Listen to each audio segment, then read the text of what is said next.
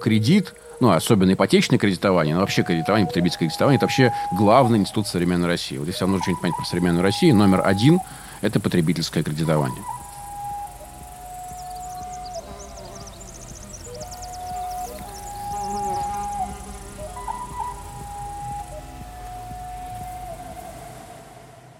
Друзья, всем привет! Это подкаст «Тоже Россия», его ведущие Мария Семендяева и Дмитрий Апарин. Сегодня у нас тема, которая, возможно, кому-то покажется не слишком подходящей для нашего подкаста или довольно странной, но, тем не менее, эта тема касается долгов. Ну, если в узком ключе, то, конечно, долгов, а если в широком, то мы будем говорить о таких вещах, как моральная экономика, о гуманитарном аспекте всех э, финансовых инструментов и финансовых отношений между людьми. И мы будем говорить в целом о человеческом измерении разных социальных взаимодействий и в том числе долговых обязательств, денежных обязательств, вот, вот о таких вот вещах. Я незадолго до того, как мы готовились к этому выпуску, ну, вообще это было довольно давно, но тем не менее мы тогда придумывали героев, думали о том, что мы будем записывать, и я сделала небольшой опрос у себя в Фейсбуке, чтобы выяснить, какие темы считаются для моих друзей, подписчиков, э, считаются неприемлемыми в обсуждении. И выяснилось, что обсуждать э, неприлично многие вещи, ну, у всех разные точки зрения, конечно, но многие многие люди сошлись на том, что деньги и долги, и вот такие вот вещи, как финансовые, это один из самых сложных вопросов для обсуждения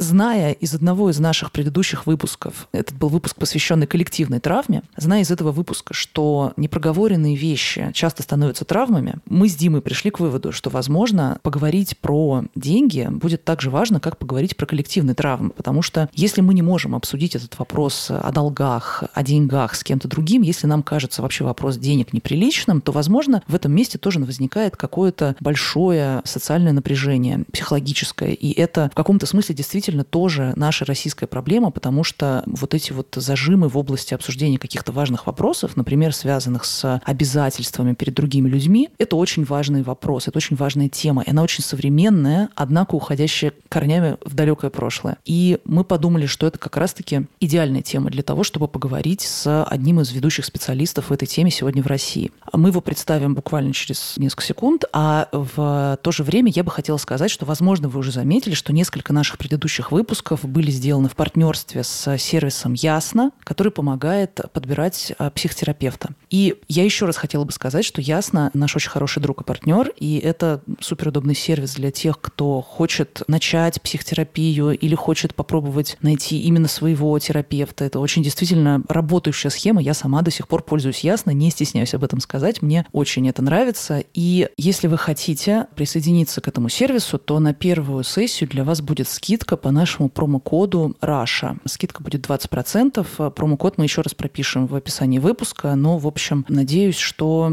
кому-то это поможет, и надеюсь, что все мы станем после этого выпуска немного более внимательно относиться к тому, как мы тратим деньги, у кого мы их занимаем, почему мы иногда стесняемся попросить назад, одолжить, или попросить, или взять в долг, или отдать. Ну, в общем, почему возникают какие-то зажимы вот в этих вот социальных коммуникациях. В общем, к нашему гостю.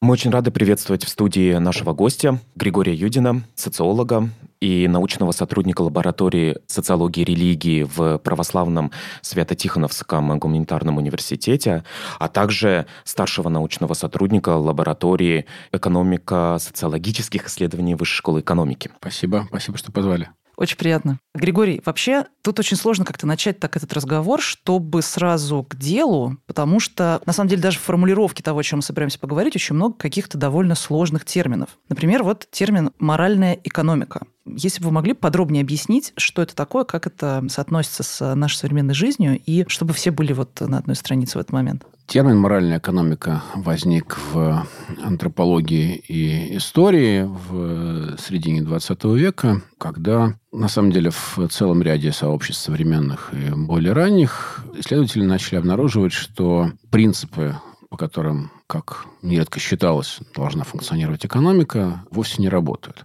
Что это за принципы? Это принципы максимизации индивидуальной полезности. В целом экономическая наука современная, с некоторыми оговорками, но более или менее базируется на идее о том, что в экономике фигурируют отдельные индивиды, которые встречаются друг с другом. Почему? Ну, потому что им что-нибудь друг от друга нужно. А что значит им что-нибудь друг от друга нужно? Ну, например, вы производите что-нибудь, чего не произвожу я, а я, соответственно, могу произвести что-нибудь, чего не производите вы. Ну, понятно, современная экономика э, очень сложная, и мы не можем просто бартером обмениваться, да, есть деньги, и мы, в общем, друг с другом взаимодействуем, потому что мы хотим друг от друга получить какие-то блага. Мы максимизируем собственную выгоду, или, как говорят экономисты, полезность. Это взгляд на то, как устроена экономика, который возник, ну, более-менее в конце 18 века, в 19 веке окреп, и сегодня, в 20-21 веке, в общем, является доминирующим. Моральная экономика – это термин, который был использован, как я сказал, антропологами и историками, которые обнаружили, что человеческие сообщества, вообще говоря, в нормальных условиях так не работают. Они так не устроены, и мотивация людей так не формулируется.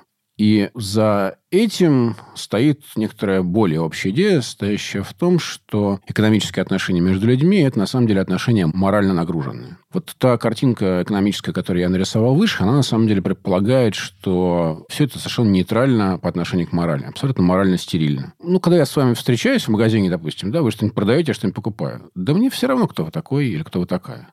Мне, честно говоря, все равно, какая у вас э, национальность, верование, убеждение. Мне, в принципе, принципе, совершенно устроило бы, если вы были автоматом. И в экономических взаимодействиях, по большому счету, никакого места для моральных отношений нету. Сама идея моральной экономики предполагает, что хозяйственная деятельность насквозь пронизана моральными отношениями. И более того, что вот вся эта картинка, которую я вам обрисовал, да, картинка, которую предложили там основатели современной политэкономии, это тоже некоторый моральный взгляд на общество. Просто он притворяется, скажем так, лишенным морального содержания, но это на самом деле очень такая мощная моральная картина. И для того, чтобы производить эту картину или любую другую, любые правила, на самом деле, хозяйственного взаимодействия, людям требуются очень большие моральные усилия. То есть, иными словами, чтобы экономика держалась, неважно, как она устроена, так, как я писал, или по каким-то другим моделям. Например, вот у меня есть коллега Антон Антон Николотов, который занимается исследованием ислама в Москве, различных мусульманских практик, и он употребляет вот это понятие моральная экономика, когда он говорит о люля-цыганах из Средней Азии, которые сидят около мечети в пятницу там или во время каких-нибудь крупных мусульманских праздников, и они просят милостыню, но они просят ее очень достойно в плане того, что они считают, что они делают некоторое одолжение этим людям, потому что они обязаны давать, вот мусульмане, которые идут в мечеть, они обязаны давать какую-то милостыню, и вот, вот тут вот есть эти люди, как удобно, ты таким образом через них выполняешь свой долг определенный религиозный. Это ведь тоже моральная экономика в некоторой степени. Да, есть общая идея, которая стоит за моральной экономикой. Она стоит в том, что субъектом моральной экономики, то есть тот, кто как бы ведет моральную экономику, является не индивид, а сообщество. И индивиды участвуют, естественно, в этой экономической деятельности, но они участвуют в ней постольку, поскольку они являются членами какого-то сообщества. По этой причине один из основных принципов моральной экономики стоит в том, что благами, которые необходимы для выживания, не торгуют. В многих сообществах долгое время было запрещено торговать хлебом, или, по крайней мере, торговля хлебом была ограничена, да, потому что хлеб является благом, необходимым для выживания. В этом смысле Оказывается, что те, кто входит в такое сообщество, в общем исходит из того, что мы связаны друг с другом некоторыми связями. Как эти связи формулируются, вокруг чего они возникают, это следующий вопрос. Но так или иначе мы связаны некоторыми связями, и значит, тот, кто находится в бедственном положении, он может рассчитывать на некоторую поддержку со стороны членов сообщества, потому что то, о чем мы печемся здесь, это благо всего сообщества, естественно, экономическое благосостояние всего сообщества в целом. Если мы вспомним, как называлась, например, базовая книга для современной политэкономии, работа Адама Смита, то она говорила о богатстве народов. Да, она не говорила о том, как вам стать богатым да, что-то вроде современного Дейла Карнеги.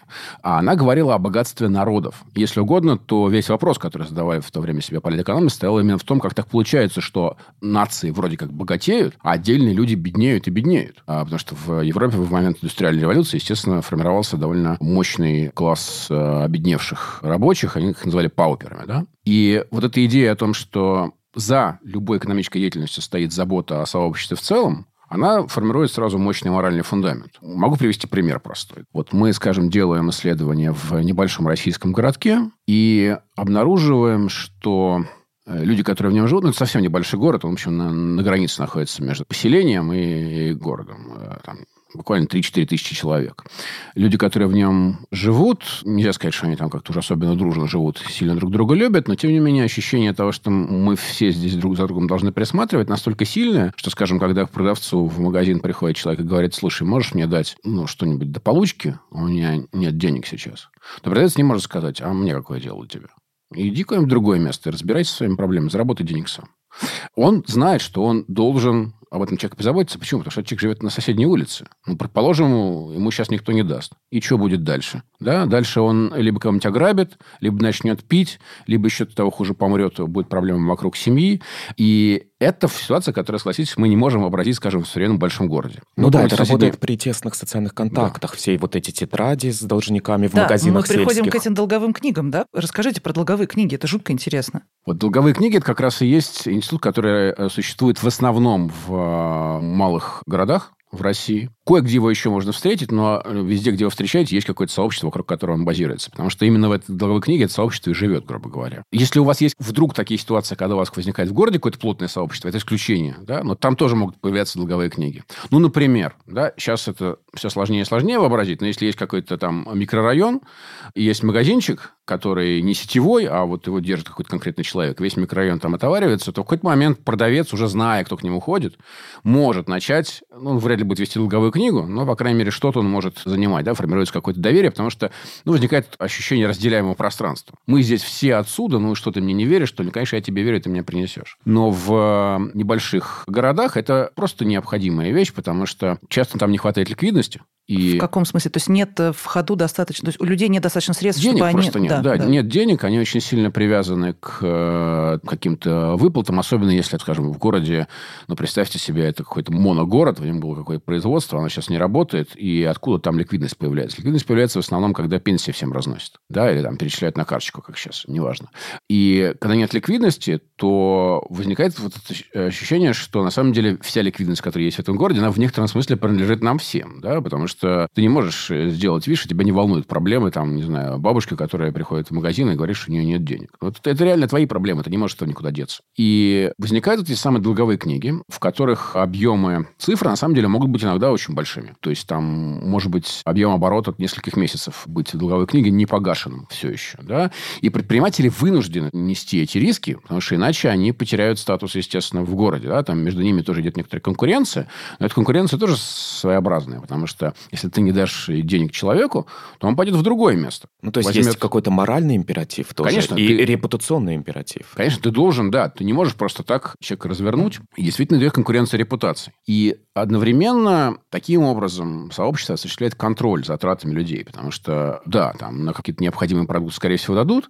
А вот если человек пришел там второй раз без денег за алкоголем, то тут ему не просто не дадут, но начнут как бы его уговаривать. И это точки, в которые нормально функционирующее сообщество, оно ограничивает какие-то э, притязания своих членов. Это не надо понимать как какой-то большой альтруизм, это скорее такая сложная система с множеством мотиваций, которая не обязательно там построена на том, что все друг другу делают там добро и друг друга любят. Нет, там есть свои способы манипулировать, свои способы шантажировать и так далее. Да? Скажем, когда ты взял в долг, да, оказался в долговой книге, это вовсе не означает, что когда у тебя появятся деньги, ты немедленно побежишь туда отдавать. Например, у тебя может появиться желание что-нибудь приобрести, да, какой-нибудь дорогой товар длительного потребления. Машину, да. Нередки ситуации, когда люди ходят вот так вот по магазинам, говорят, что у них нет денег, нет денег, дайте мне доллар, нет доллар, хлоп, покупает машину. Это такой результат некоторой манипуляции, но по-другому-то нельзя, да, потому что если ты не будешь скрывать, что ты собираешься купить машину, то ты не сможешь на нее и накопить таким образом. Ну, потому что у тебя уже накопилось долгов, и тебе нужно их раздавать. Совершенно верно. Вот. После того, как ты купил машину, то можно начать заниматься там раздачей долгов, например. И со всех сторон оказывается давление. На тех, кто не дает долги, тоже начинают давить. Есть такая практика передавания приветов. Что, что это? Ну, продавец, когда заходит кто-нибудь, говорит, что а вот ты передай привет такому-то. И все понимают, что это значит. Значит, что он там в долговой книге уже не отметился несколько раз. Что-то его в последнее время не видно. То есть, это процесс, в котором есть моральная плотность. Да? Все люди чувствуют себя в некоторой моральной среде. Это, с одной стороны, конечно, подавляют там какую-то индивидуальную свободу и свободу выбора, то, что мы хорошо чувствуем, например, в городе. С другой стороны, обеспечивает некоторый социальный контроль и, в общем, не дает провалиться каким-то э, элементам этого сообщества, не дает ему рассыпаться.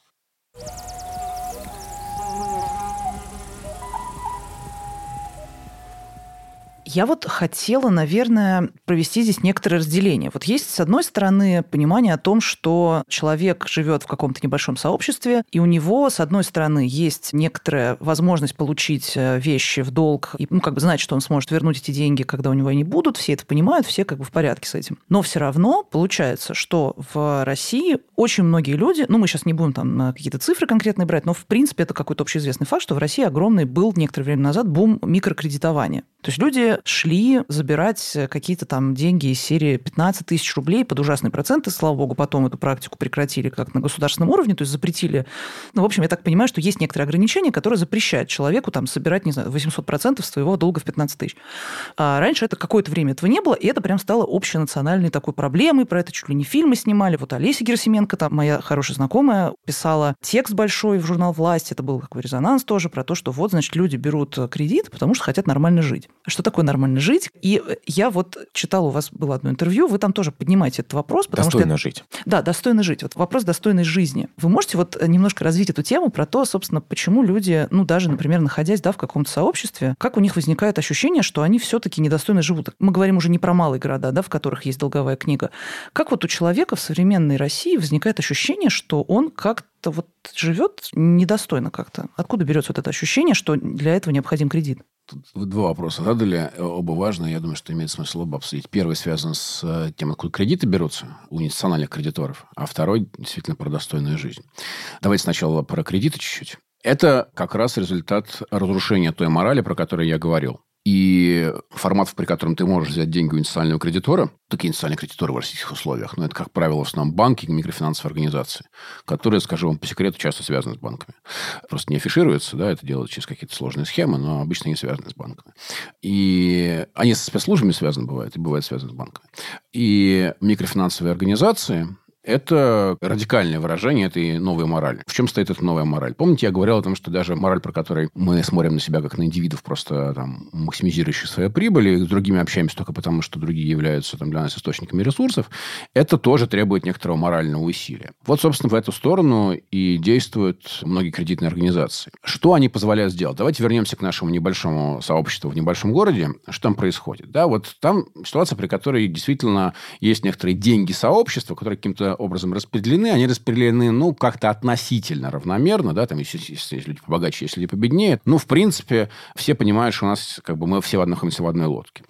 Представим себе, что открывается в один прекрасный день на центральной площади пункт выдачи кредитов. Ну, сначала это может быть банк, например. А бывает такое, что это бывает сразу эти самые микрокредитные организации. Жизнь в городе меняется стремительно за очень короткое время. Почему? Потому что раньше вы находились в ситуации некоторой несвободы когда, если у вас есть потребность в каком-то, например, там, товаре, превышающем ваш наш стандарт потребления, да, вы должны были что делать? Вы должны были копить деньги, у вас дополнительных ресурсов нет, значит, в общем, через некоторое время вы начнете занимать там, например, вас будут спрашивать, а надо тебе это или нет, а почему ты сейчас решил себе это взять, с какой стати, там, и так далее. Значит, вы должны кому-то в чем-то отчитываться. Тут у вас появляется пункт выдачи кредитов, в котором вы совершенно спокойно можете взять кредит. У вас, как правило, исходно неплохая кредитная история, ну, большой кредит вам не дадут, но у вас нет плохой кредитной истории, никакой небольшой кредит вы точно получите. Это создает сразу ощущение независимости. Вы не должны никому ничего сообщать. Это сразу создает массу плюсов. И люди, которые, в общем, живут в вот этих плотных сообществах, они как бы ценят эти плюсы, да. И у нас была ситуация, при которой мы в одном городе были с разрывом в несколько лет, и как раз за это время там открылась микрофинансовая организация, и мы были впечатлены, насколько быстро плотное сообщество снизилось в городе. Насколько люди стали меньше заботиться о том, что происходит у других, а потому что появился вот этот самый сифон, который, собственно говоря, высасывает всю эту солидарность сообщества в центре города. Да? Он раздает деньги в кредит. Очень важная вещь, что в этих микрокредитных организациях, они, кстати, долгое время были распространены как раз в этих маленьких городах. В мегаполисах их на самом деле сложнее встретить. Они есть, но их гораздо сложнее встретить. Вот в маленьких городах это стандартная история. Именно потому, что люди, которые привыкли, что, грубо говоря, какой-то внешний социальный контроль, они очень легко на это покупаются. Они очень легко готовы прийти в этот самый новый источник, не думая о том, что до сих пор их страховало некоторое сообщество от каких-то там бессмысленных трат. Да? Они начинают очень быстро брать, и поэтому могут проваливаться в эти самые кредитные ямы. Когда появляется такой сифон, то сразу меняется социальная ситуация, и в нем всегда сидит не местный человек. Да, им владеет не местный человек и сидит там, как правило, не местный человек. Почему? Потому что, ну, не местного человека, он, он может сказать, я тебе, конечно, сочувствую, но у меня там отношения с начальником, вообще, как бы, я в другом городе живу, мне до вас тут дела нету, да? И возникает совершенно другая мораль при которой, ну, я сам себе хозяин. Вообще каждый сам себе хозяин. И я могу сам как-нибудь разобраться, на что мне тратить деньги, на что не тратить, брать мне кредиты, не брать мне кредиты. Не надо мне ничего рассказывать здесь. И я могу себе позволить некоторые дополнительные вещи. И тут мы переходим к второму вопросу. Да, откуда берется самое желание дополнительных вещей. Да? Действительно, очень часто респонденты нам говорят это словосочетание «достойная жизнь». Я хочу жить достойно. Откуда берется представление о достойной жизни? Важное значение имеет то, что что в России очень большой уровень неравенства. Россия вообще страна с одним из самых высоких уровней неравенства в мире. Это просто один из мировых лидеров по экономическому неравенству. Что это означает? Это означает, что в одной стране сосуществуют друг с другом совершенно разные уровни потребления. Более того, это неравенство не только большое, но оно еще и его еще очень трудно оправдать, особенно в российских условиях. Более того, его не только трудно оправдать, да, ну, как бы трудно объяснить людям, почему он получает вот столько, а я получаю там не в сто раз меньше, не в тысячу раз меньше, не в миллион раз меньше, а там, не знаю, в миллиард раз меньше. Ну, сложно это объяснить, почему так, да. То есть есть такой разрыв в миллиард раз? Ну, я понимаю, Сечина возьмем, да, да. И, и рабочего в этом смысле? Да, небольшая прослойка в России зарабатывает, ну, в общем, если не в миллиарды, то в сотни миллионов раз больше, чем значительная часть населения, да. Кроме того, Россия еще устроена как матрешка. Что это значит? Значит, внутри каждого неравенства есть еще одно неравенство. То есть в России 1% населения а, обладает там примерно 60% богатства в стране. Ну, там по-разному можно считать. 50-60, да? 10% обладает примерно 70. И вот этот один, он еще гораздо богаче тех 9, которые внутри 10. А вместе они существенно богаче тех остальных 90. И все это еще территориально очень сильно сконцентрировано, да? Потому что есть один город, не будем называть его название, который в себе все эти ресурсы сосредотачивает. Как это устроено для множества россиян? Они видят, что есть совершенно другие стандарты потребления. Особенно, если ты, там, не знаю, съездил в Москву, например. Или прочитал какие-нибудь там медиа, журналы, например, в которых московский стиль жизни рисуется. И ты спрашиваешь себя, а, собственно, чем я хуже? Ну, хорошо, может быть, я хуже, чем москвичи. Может быть, я в два раза хуже. Может быть, я в три раза хуже. Но, черт возьми, ну не в сто же я раз хуже, да? Но могу я себе позволить одну сотую того, что в Москве позволяют себе, да? Вот люди там, не знаю, ездят в Москву, видят этот самый стиль жизни или там читают о нем где-то и начинают формировать себе идею того, что, ну, как бы я хочу жить достойно. Я, в конце концов, заслуживаю этого. Какой способ жить достойно? Способов жить достойно не очень много. И вот кредит – это отличный способ решить эту проблему. Да, у тебя сейчас нет этих денег, но ты, по крайней мере, готов взять взаймы у себя будущего. И ты берешь в кредит и тем самым приближаешься к этому самому идеалу достойной жизни. Поэтому я все время говорю, что кредит ну, особенно ипотечное кредитование, но вообще кредитование, потребительское кредитование, это вообще главный институт современной России. Вот если вам нужно что-нибудь понять про современную Россию, номер один – это потребительское кредитование. А вы встречались только с одной формой объяснения со стороны информантов, что такое достойная жизнь? Потому что достойная жизнь – вещь невероятно да. плюралистичная. Мне тоже ужасно интересно. Очень, очень субъективная. То есть у каждого свое представление. И ты встречаешься с разными формами такой определенной даже модной, я бы сказала, аскезы экологичности и в деревнях, и в селах, и в малых городах, и так далее. Это аскеза не не в таком нашем, я думаю, представлении аскеза. Ну, то есть, как бы, ну, мне нужно столько, сколько мне нужно. С этим я тоже очень часто встречаюсь, ну, в поле, и в том числе в сельском поле. Ну, люди очень разные, разумеется, да. Я когда как бы рассказываю, нужно понимать, что я какую-то реконструирую конкретную логику. Разумеется, в России много, много всяких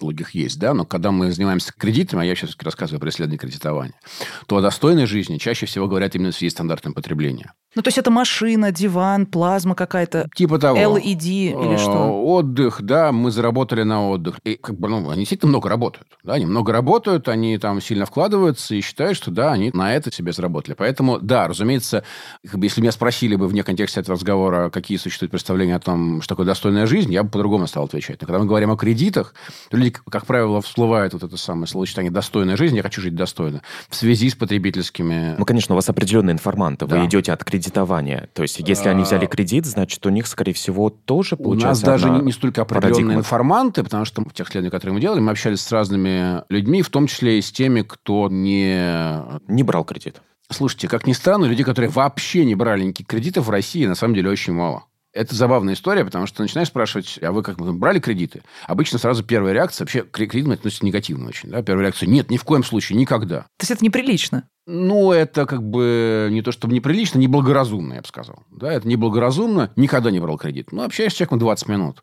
Выясняется, что у него есть кредитная карточка, например. А как же? Ах, вот а это тоже кредиты? Ну, тогда, конечно и так далее, да, и люди как бы не всегда это на самом деле рефлексируют, да, поэтому на самом деле опросы могут э, сильно занижать долю тех, у кого есть кредиты, в этом смысле там статистические методы, экономика статистические оказываются более надежными. Поэтому мы общаемся с разными людьми. Россия характеризуется тем, что то или иное моральное отношение к кредитованию на самом деле есть у каждого, потому что это институт всеобъемлющий. Да? У вас люди могут не иметь никакого отношения, не знаю, к Навальному, а вот к, к потребительским кредитам с очень большой вероятностью практически у каждого, в исключением специальных случаев, есть то или иное моральное отношение. На что люди берут? на то, как раз, что позволяет повысить этот самый уровень жизни. Значит, смотрите, отдельная история – это ипотека. Ипотекой мы, кстати, занимались меньше, потому что она немножко по-другому функционирует, именно как с моральной точки зрения. Мы вот обычно говорим, что кредиты разъединяют, именно потому, что они позволяют ни перед кем ни в чем не отчитываться, не только на уровне сообщества работать, например, на уровне семьи тоже. Да? Когда там один супруг берет кредит, потому что ему другой супруг не согласовал покупку в дом. Да? Это как бы разъединяющая история. Это могут быть совершенно разные вещи. От э, там, средства передвижения, типа мотоцикл, машина. И в какой-то момент до таких вещей, которые прямо очень сильно со статусом связаны. Например, кредит на свадьбу или на отдых. Да, это то, что связано с вашим статусом, да, то, что не дает вам потерять лицо в каком-то важном для вас кругу. Вы связываете это со статусом? Ну, кредит на свадьбу, безусловно, статус. Если вы не устроили какую-то большую пышную свадьбу, вы потеряли статус. Я хотел тоже про это сказать, ведь на самом деле я тоже читал статью, по-моему, тоже Олесь писал про то, как какой-то мужчина взял кредит на свадьбу, и, по-моему, в результате ему пришлось объявить себя персональным банкротом или какая-то такая была история. При этом свадьба у него разладилась, он взял потом еще какой-то кредит, чтобы перекредитоваться, потом еще там, в общем, там какая-то ужасная история. И для это... людей это супер важно. Это да. супер важное событие. Это стандартная штука, связанная с тем, что вот это ощущение неравенства, оно на самом деле генерирует, в общем, сильную удовлетворенность самим собой да, то есть ощущение того, что ты как бы лузер. Ну, вот люди же что-то добились, да, ты, по идее, как бы ничем не хуже. Так что ты не можешь этого добиться-то? Что ты, если такой умный, что ты такой бедный-то? И поскольку часто не бывает возможности стать сильно богаче, да, то пойти и взять кредит – это хороший способ с этим разделаться. И в том числе разделаться в зависимости от окружающих, как я уже говорил. Да? Поэтому часто кредиты основаны на идее о том, что можно с помощью кредита решить какие-то проблемы коммуникационного или статусного характера. Я очень люблю проводить пример, что микрофинансовые организации, которые наиболее агрессивны в этой области, естественно, а у них в рекламах часто используется этот ход. Они говорят, ну, то есть они имеют в виду тех, кто уже должен перекредитовываться, например, там уже кто-то не может выплатить кредит банку, например, да, идет к ним перекредитовываться. Они прямо говорят, не можешь отдать кредит, иди к нам, не ходи, не клянчу друзей зная, что они попадают в очень важную мотивацию человеческую, да, что я, я хочу быть независимым. Очень важно сохранить чувство независимости, самостоятельности. Я никому ничего не... Да, микрофинансовой организации я должен, но я ей плачу за каждую минуту. А вот в личном плане я ни от кого не буду зависеть. Это очень сильная мотивация.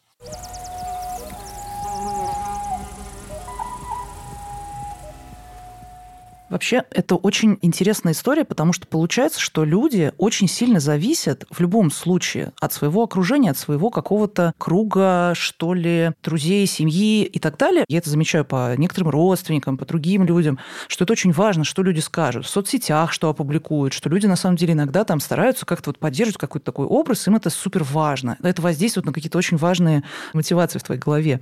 И с одной стороны, когда ты часть сообщества, ты как бы можешь... Везде возникает это сообщество, то есть что в каком-то городе, где люди ходят и записываются в долговую книгу.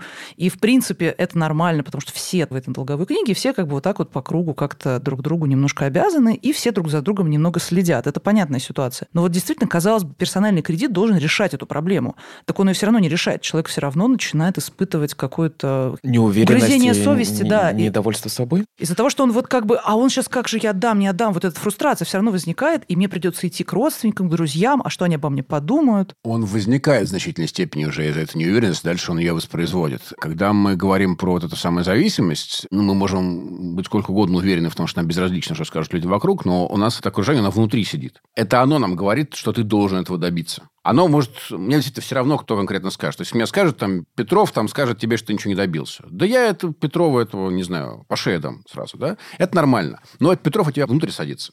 Он рассказывает тебе, а вот ты что, слабак, что ли? Почему ты не можешь этого добиться? Вообще, ты человек самостоятельный по жизни? Ты вообще можешь хоть чего-нибудь добиться? Или ты слабачок? И это очень важная мотивация для очень многих людей в России. Она связана с тем, чтобы доказать себе, что я самостоятельно могу чего-то добиться. Очень важно слово самостоятельно, да, что не вот как-нибудь с каким-нибудь там Через связи какие-то в? Нет, со связи вполне могут здесь э, работать, а не... Э, ну, через родственников, друзей. Не потому, что я просто вот там чей-нибудь сын, например, да. Это можно воспользоваться, но не просто потому, что за меня кто-то что-то сделал. Вот я сам это сделал, я добился, это самостоятельно было сделано, да. С помощью анонимного государства, а, которое государство можем, государство можем отдельно поговорить. Государство пока в этой схеме не функционирует, да, можно про него отдельно поговорить. Но очень важно сохранить независимость, да сказать, доказать себе в первую очередь, окружающим, да, но в первую очередь себе, что я сделал это сам. И вот эта необходимость сделать самому, она на самом деле во многом составляет моральную базу для того, чтобы брать кредиты. Потому что это же мораль некоторая. Это некоторый моральный взгляд на мир, что ты должен всего добиваться сам. Да, нам корреспонденты все время говорят, меня родители учили никогда ни у кого ничего не проси. Это, кстати, часто может быть и неправдой. Да? Родители могли такому и не учить. Но это, это норма. Это норма, да, совершенно которую верно. он транслирует. Да, да это, это, это нормативно закрепленный образец. И вот эта моральная установка, с точки зрения хозяйственного поведения, она много к чему толкает, на самом деле. Можно говорить о ее нехозяйственных реализациях, но в хозяйственном смысле она толкает к тому, чтобы брать кредит, не, не идти, скажем, к друзьям, брать, если тебе что-нибудь понадобилось, а идти в банк брать кредит или в микрофинансовую организацию. То есть, мне кажется, это на самом деле связано, вот этот рост большой микрокредитования, потребительских кредитов и всего остального, и некоторая определенная стыд и страх перед тем, что, как вы сказали, клянчить у друзей, это связано с э, ростом индивидуализма, атомизированности и так далее, и с тем, что у тебя нету вот этого большой группы друзей и родственников, которые тебе дадут, и где происходит циркуляция денег, циркуляция финансов. Я просто занимаюсь мусульманской миграцией в Россию, и там совершенно другие ситуации. И будь то кризисные ситуации, ситуации. Человек умер, нужно транспортировать тело, человек заболел, или будь то более-менее не кризисная ситуация, человек приехал получать образование, или у человека родился ребенок, и все равно ему нужны какие-то деньги, понятие клянчить у друзей там переформулируется в некоторый определенный долг твоего окружения, мусульманского окружения, родственного окружения, социального, дружеского, дать тебе деньги. Все собираются, в WhatsApp-группе пишут, там все скидываются и так далее. То есть, ну, это как перформативность денег, да, одно и то же действие с деньгами, оно может быть унизительной просьбой или может быть на самом деле определенной логикой социальных и экономических практик, которые есть вот в этой среде. То есть все, ведь корень получается социальное одиночество, невозможность выстроить какие-то регулируемые нормативные финансовые отношения с своим окружением, которое стало бы для тебя страховкой финансовой. Да, страховка хорошее слово. Это такая сетка безопасности, потому что если ты принадлежишь к какому-то сообществу, особенно там вот вы приводите пример там этническую или религиозную диаспору в, в чужеродной среде, они всегда склонны солидаризироваться против внешней среды.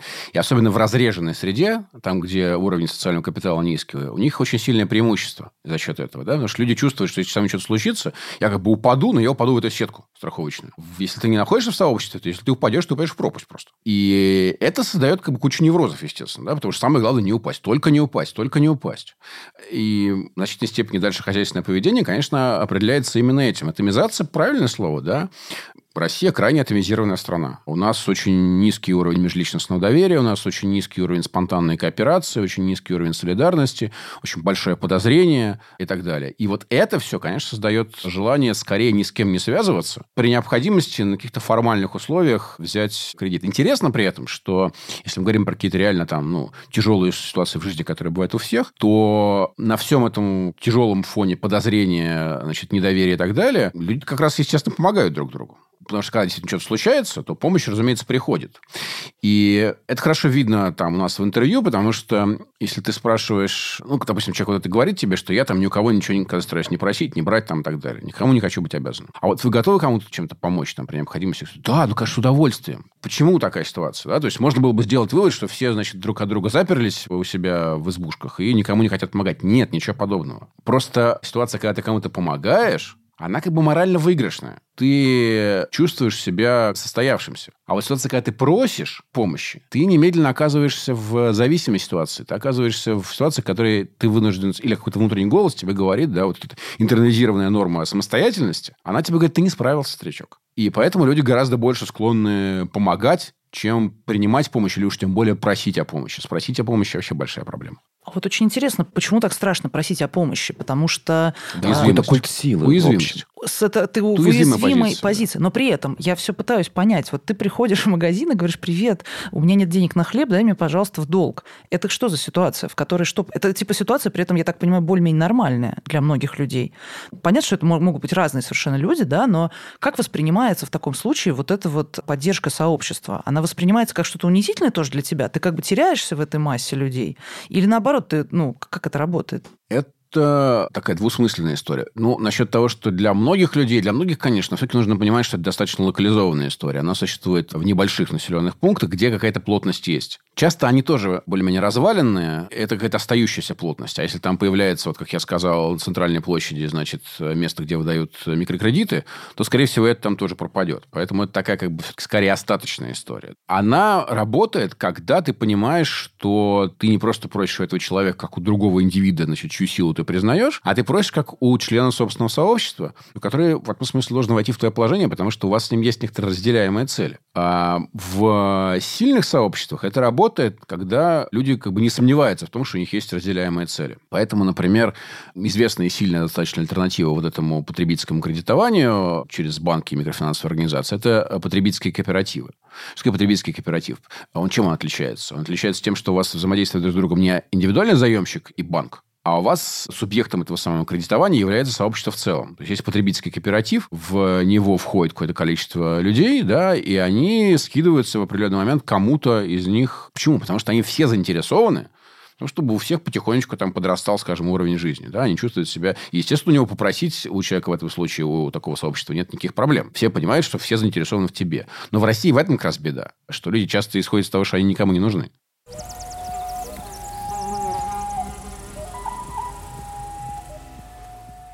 Люди в целом благополучно отдают долги по вашим интервью? Или это всегда какая-то кризисная ситуация, разорение и финансовый крах? В России, в принципе, такая объективная макроэкономическая ситуация с кредитами не катастрофическая. Есть страны, где гораздо все хуже. У нас есть такой регулятор, который достаточно монетаристски действует, и он считает, что это большая опасность и присматривает все время за этим. Я бы сказал, что проблема все равно потихонечку усугубляется, но очень медленными темпами. И множество действий регулятора, мне кажется, правильным, в том числе вот вы там назвали введенное регулирование этих самых грабительских процентов, вообще регулирование микрофинансовых организаций. На самом деле вещь, которая случилась уже после того, как мы сделали это исследование, и на ряде площадок лоббировали эти идеи о том, что какие-то вот такие грабительские такие формы нужно предотвращать. Они действительно были э, чуть отрегулированы. И это улучшило ситуацию с возвратностью долгов, естественно, потому что, ну, потому что чудовищные проценты долг вернуть невозможно. Да? Мы понимаем, что это игра, в которой невозможно выиграть. И проблема в России связана с качеством этой долговой нагрузки. У нас слишком много семей, которые тратят на обслуживание потребительского кредита слишком большую часть дохода. Например, половину дохода. Таких может быть там 30-40%, и это большой навес, да, потому что это люди, которые, в принципе, имеют небольшой доход, они пока что держатся, но... А если завтра что-то случится, да, если завтра потеряют работу, там кто-то заболеет, например, там и так далее, да, это сразу провал. Это ухудшает э, ситуацию с возвратом кредитов. И главная проблема, я бы сказал, да, если там говорить уже не макроэкономически, а вот именно там чисто морально, что как только ты оказываешься когда ты не можешь вернуть кредит, то тебе в некотором смысле еще тяжелее попросить помощи у кого-нибудь в своем окружении. Что ты же входил туда для того, чтобы ни от кого не быть зависимым, да, ни перед кем не отчитываться.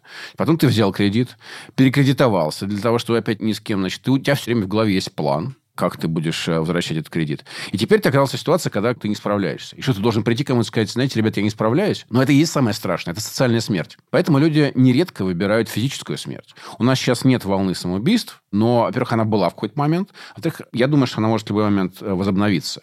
И физическая смерть проще, чем социальная, потому что ты никому этом не рассказываешь.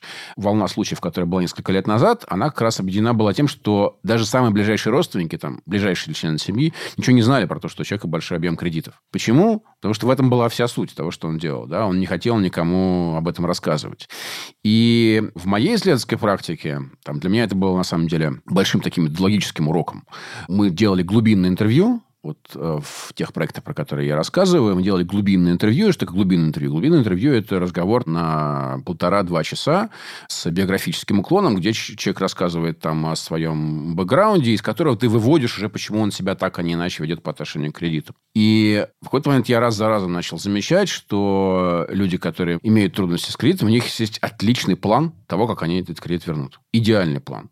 И если ты не начинаешь его ставить под сомнение, да, хотя бы для себя внутренне, да, как, как интервьюер, то у тебя может возникнуть желание, а, ну все, это все в порядке. Ну, ты же не можешь залезть ему там в кошелек, да, ты все время производишь некоторую калькуляцию, да, он тебе рассказывает некоторые там цифры, и ты думаешь, что-то у него там не сходится, да, к исходу второго часа, ты понимаешь, что-то тут не так, да, но при этом у него есть отличный план. Если ты будешь просто записывать то, что он тебе говорит, ты исходишь из того, что это у человека все в порядке. Но проведя несложную калькуляцию, ты понимаешь, что у него катастрофа на самом деле, да, у него просто вообще ничего, ни с чем не сходится, и весь этот его план, это он себе сейчас рассказывает, он не тебе рассказывает, а себе сейчас рассказывает, чтобы убедить себя, что он с этим разберется. Ну, я, не, я, конечно, не Господь Бог, я не могу оценить его объективные шансы на то, чтобы с этим разобраться. Но выглядит это просто как игра на бирже, честно говоря, или даже игра в казино. Вообще, действительно возникает ощущение, что очень многие люди, которые вообще стремятся как-то взять кредит, они действительно не хотят какого-то соперничества. И вот я как раз хотел сказать, вот эта ваша книга, которая вышла в прошлом году, ваша книга про жизнь в долг, моральная экономика долговых отношений в жизни сообществ в России.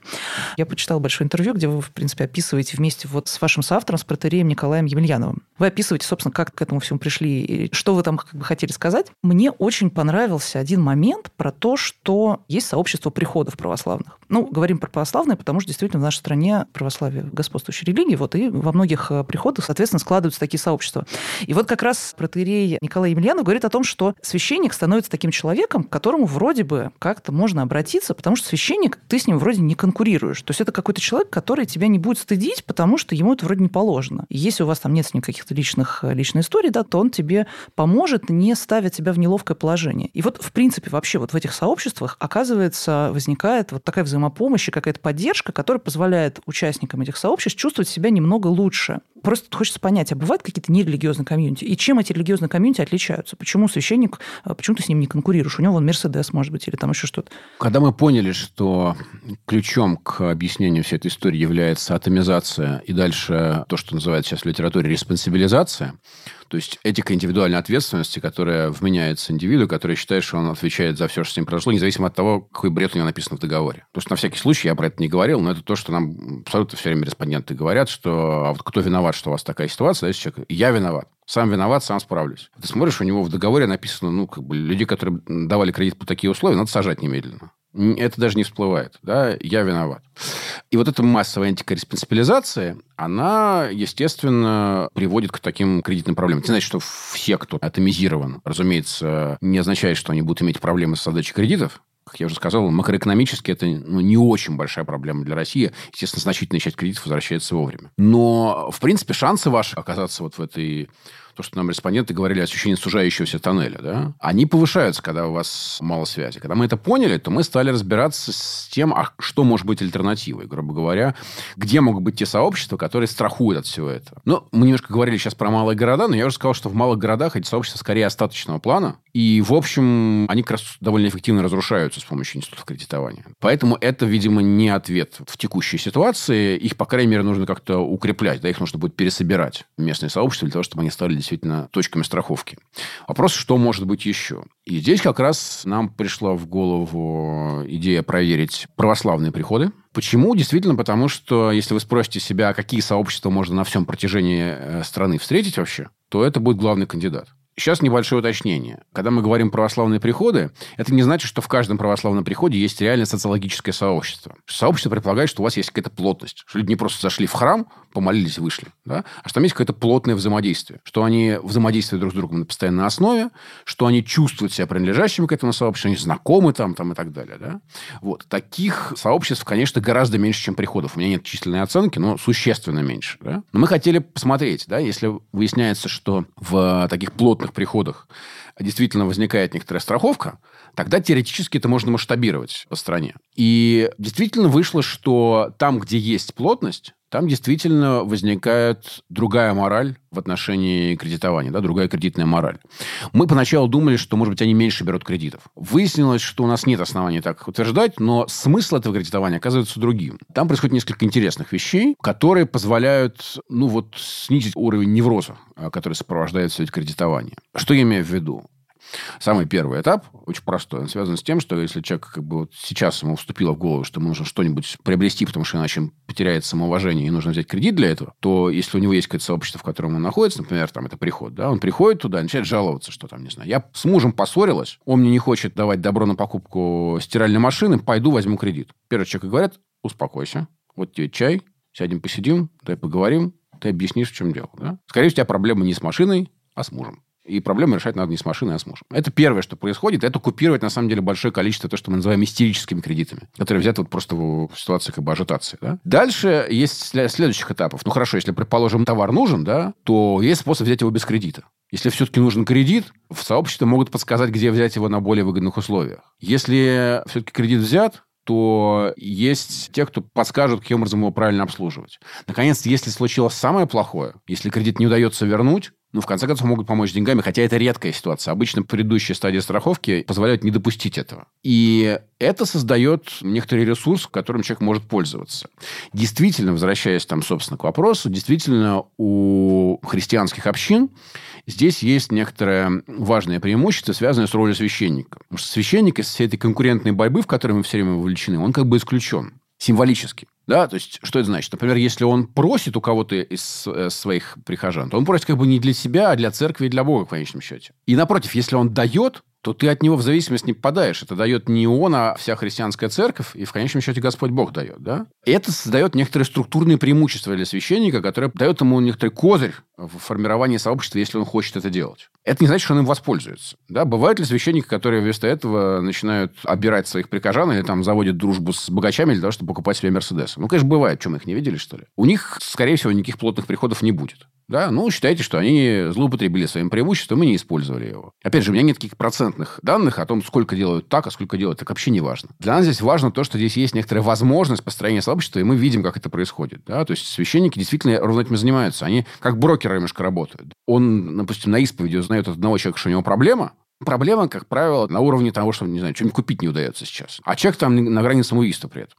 Господи, ну это решается элементарно. Он идет к другому прихожанину, у которого другие проблемы, но при этом у него, например, больше денег. И говорит, что, слушай, а вот хорошему человеку не можешь помочь? То с удовольствием. Там, во-первых, гуманитарный вопрос обычно бывает плевый, да? А кроме того, люди рады помогать. Часто нам говорят, что главное, что дает членство в плотном приходе, это как раз возможность помочь. Что, наконец, можно кому-то реально помочь. Это ужасно интересный сюжет. То есть священник может свести двух незнакомых людей. Одному нужна помощь, другой может помочь. Если это большой приход, да. Но, в принципе, предполагает, что они, скорее всего, как-то взаимодействуют, если это особенно маленький приход. Да, они уже немножечко могут быть знакомы. Если это большой приход, то да, он немножко работает как бы, ну, он уплотняет связи. И там, заканчивая отвечать на предыдущий вопрос, в этом смысле для меня, например, нет никакого принципиально православного содержания во всей этой истории. Это просто модель того, как работает сообщество. В принципе, мы можем представить себе, что другие сообщества могут также работать. Например, мы там встречались с ситуациями, когда люди упоминают о том, что сообщество ветеранов-афганцев может работать примерно так. Но просто подумайте, да, какие еще могут быть примеры в нашей довольно атомизированной стране того, на что можно опереться. Вам мало чего придет в голову. Профессиональные сообщества могли быть кандидатами, но, к сожалению, в России с ними все не очень просто сейчас. Они немножко пересобираются. То есть это мы скорее ищем модель того, как это может работать дальше. Вот, Соседские? Этих, в той степени, в которой они действительно существуют. Там мы сейчас как раз в Шанинке, да, где я тоже работаю, запустили программу по развитию местных сообществ, потому что на это есть большой спрос. Люди пытаются развивать местные сообщества по принципу соседства. Лабораториум, по-моему, сейчас тоже публикует спецвыпуск по соседству, по антропологии О, соседства отлично. в России. Явно, что эта тема как бы идет вверх, потому что люди, в принципе, устали от атомизации, и это одна из точек, на которой... Но все-таки давайте не будем переоценивать это, вот если мы смотрим диагностически. Гораздо более частая ситуация, когда у вас люди не знают не то, что нуждаются ли люди в соседнем подъезде в деньгах, а вообще как их зовут, они с ними никогда не здороваются и стараются от них держаться подальше. Это более типичная ситуация для России, даже для небольших городов, как мы там не раз видели. Но тенденция начинает двигаться, как бы маятник настолько сильно качнулся в сторону атомизации, что действительно люди начинают собирать сообщества. И я думаю, что в том числе и местные, там, соседские сообщества могут начать скоро работать примерно по таким схемам.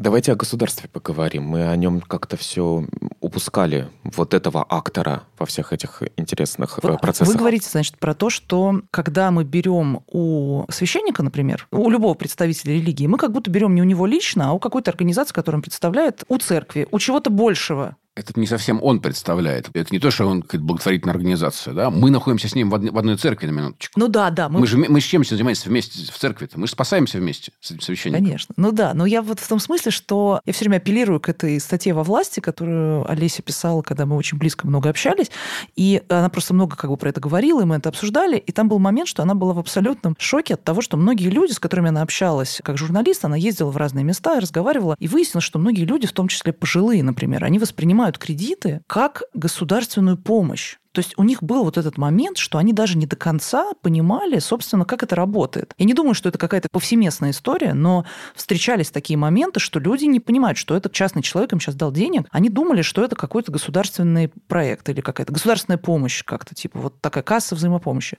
И они действительно, наверное, очень были шокированы, когда они узнавали, что они вообще-то взяли на себя какую-то непосильную ношу. А изначально у них было ощущение, что вот, наверное, это что-то такое государственное. Потому что от государства как-то вот тоже ждут, как будто бы от какого-то высшего высшего разума. Насколько вообще государство в этой кредитной истории, какую оно играет роль? Вот государство это все вызвало или, или почему так получается? Ну, журналисты обычно ищут как раз такие примеры, значит, бабушек, которые взяли на 800 тысяч кредитов и думают, что их теперь возвращать не придется. Такие бывают, разумеется, случаи, но это все-таки достаточно редкие истории. И в этом варианте, да, мы имеем дело с какой-то просто несоциализированностью людей в эти кредитные институты, при которых они думают, что вот как бы за всем этим стоит государство в конечном счете, которое как бы ну, разберется. А мне как в том анекдоте. Тут-то мне поперло, да. Тут я как бы понял, что можно брать кредиты, и тут как бы... Э, это бывает, это действительно вызывает публичное внимание, это дикие истории, потому что они ну, действительно связаны с, там, с пожилыми, э, достаточно бедными людьми, которые гигантские начинают иметь обязательства.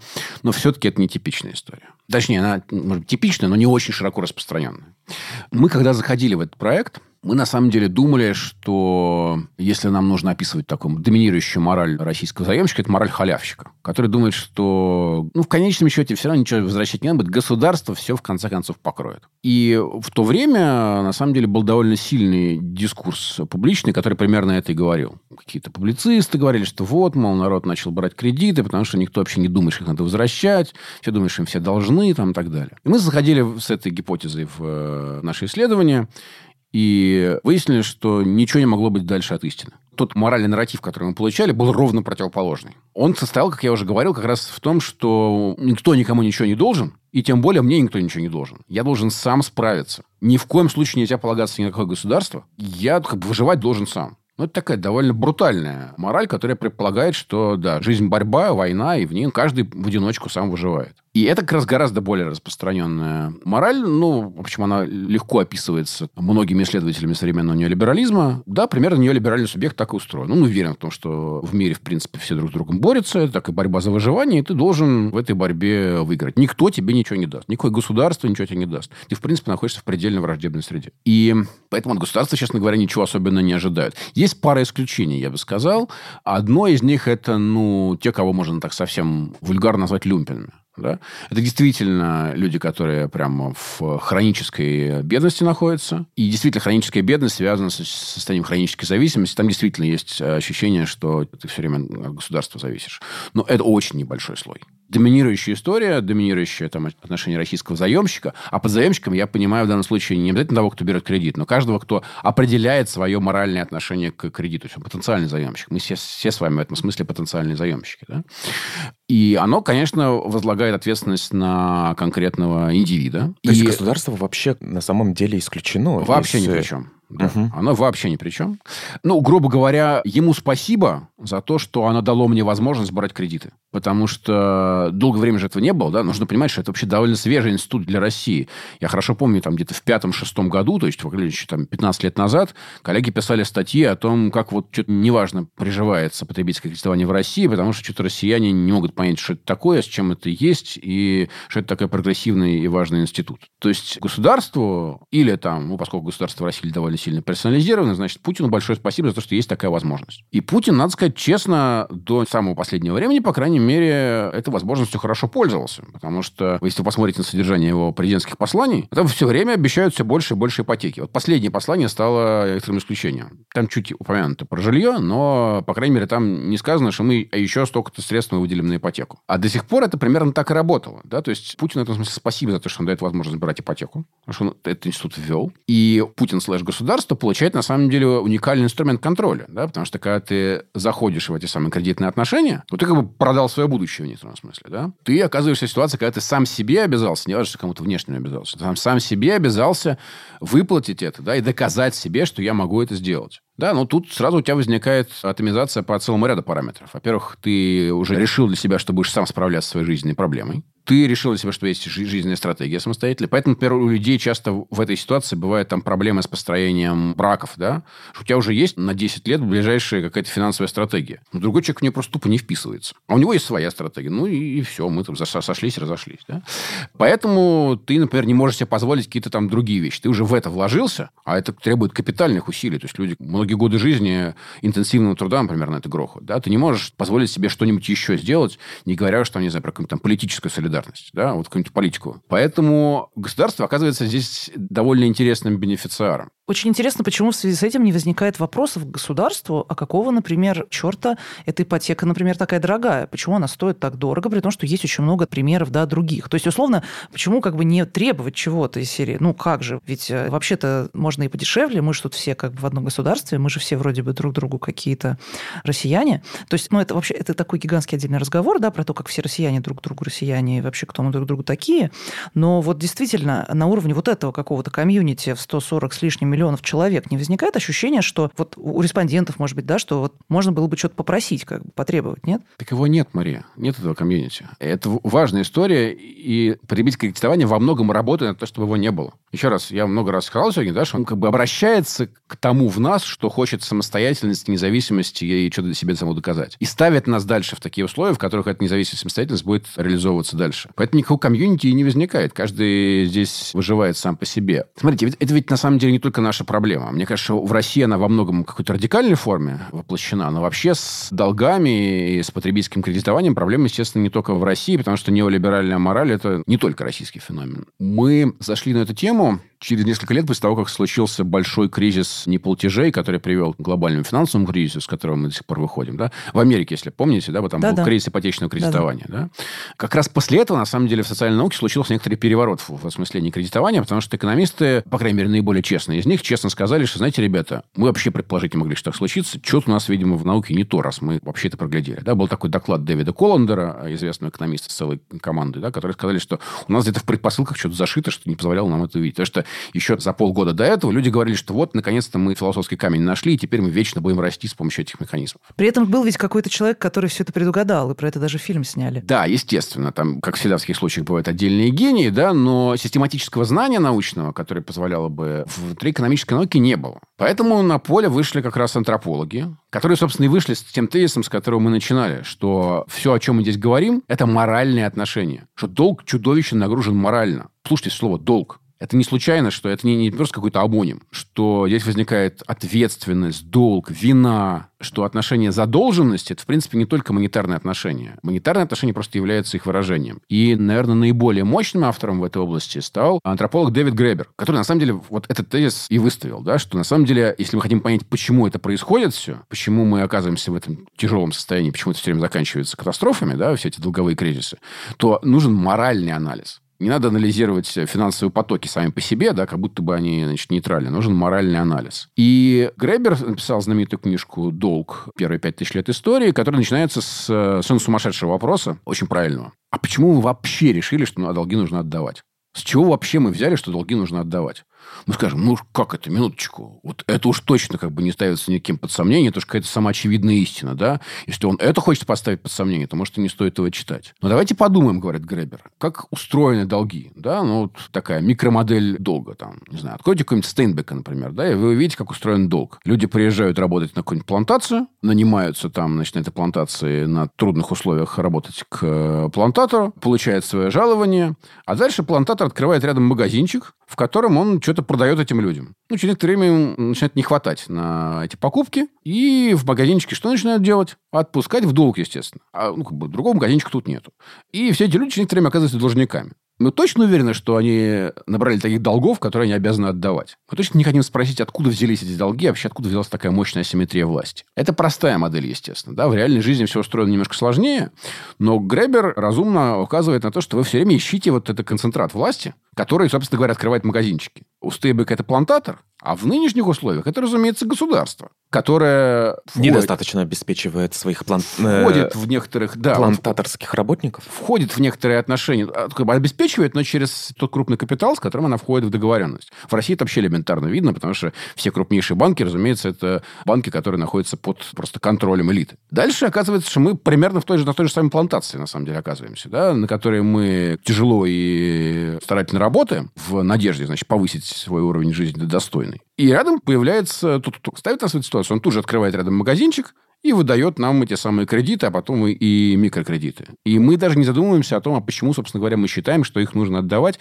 Как я уже говорил, у респондентов, даже которые взяли откровенно кабальные кредиты, не возникает вопроса о том, что, слушайте, а, а тот, кто мне давал этот кредит, может, он тоже за что-нибудь будет отвечать? Ну, потому что у нас же было двое в этих отношениях. Как известно, если вы должны банку 10 тысяч, то банк полностью вами владеет. А вот если вы должны банку 10 миллионов, то вы полностью владеете банком.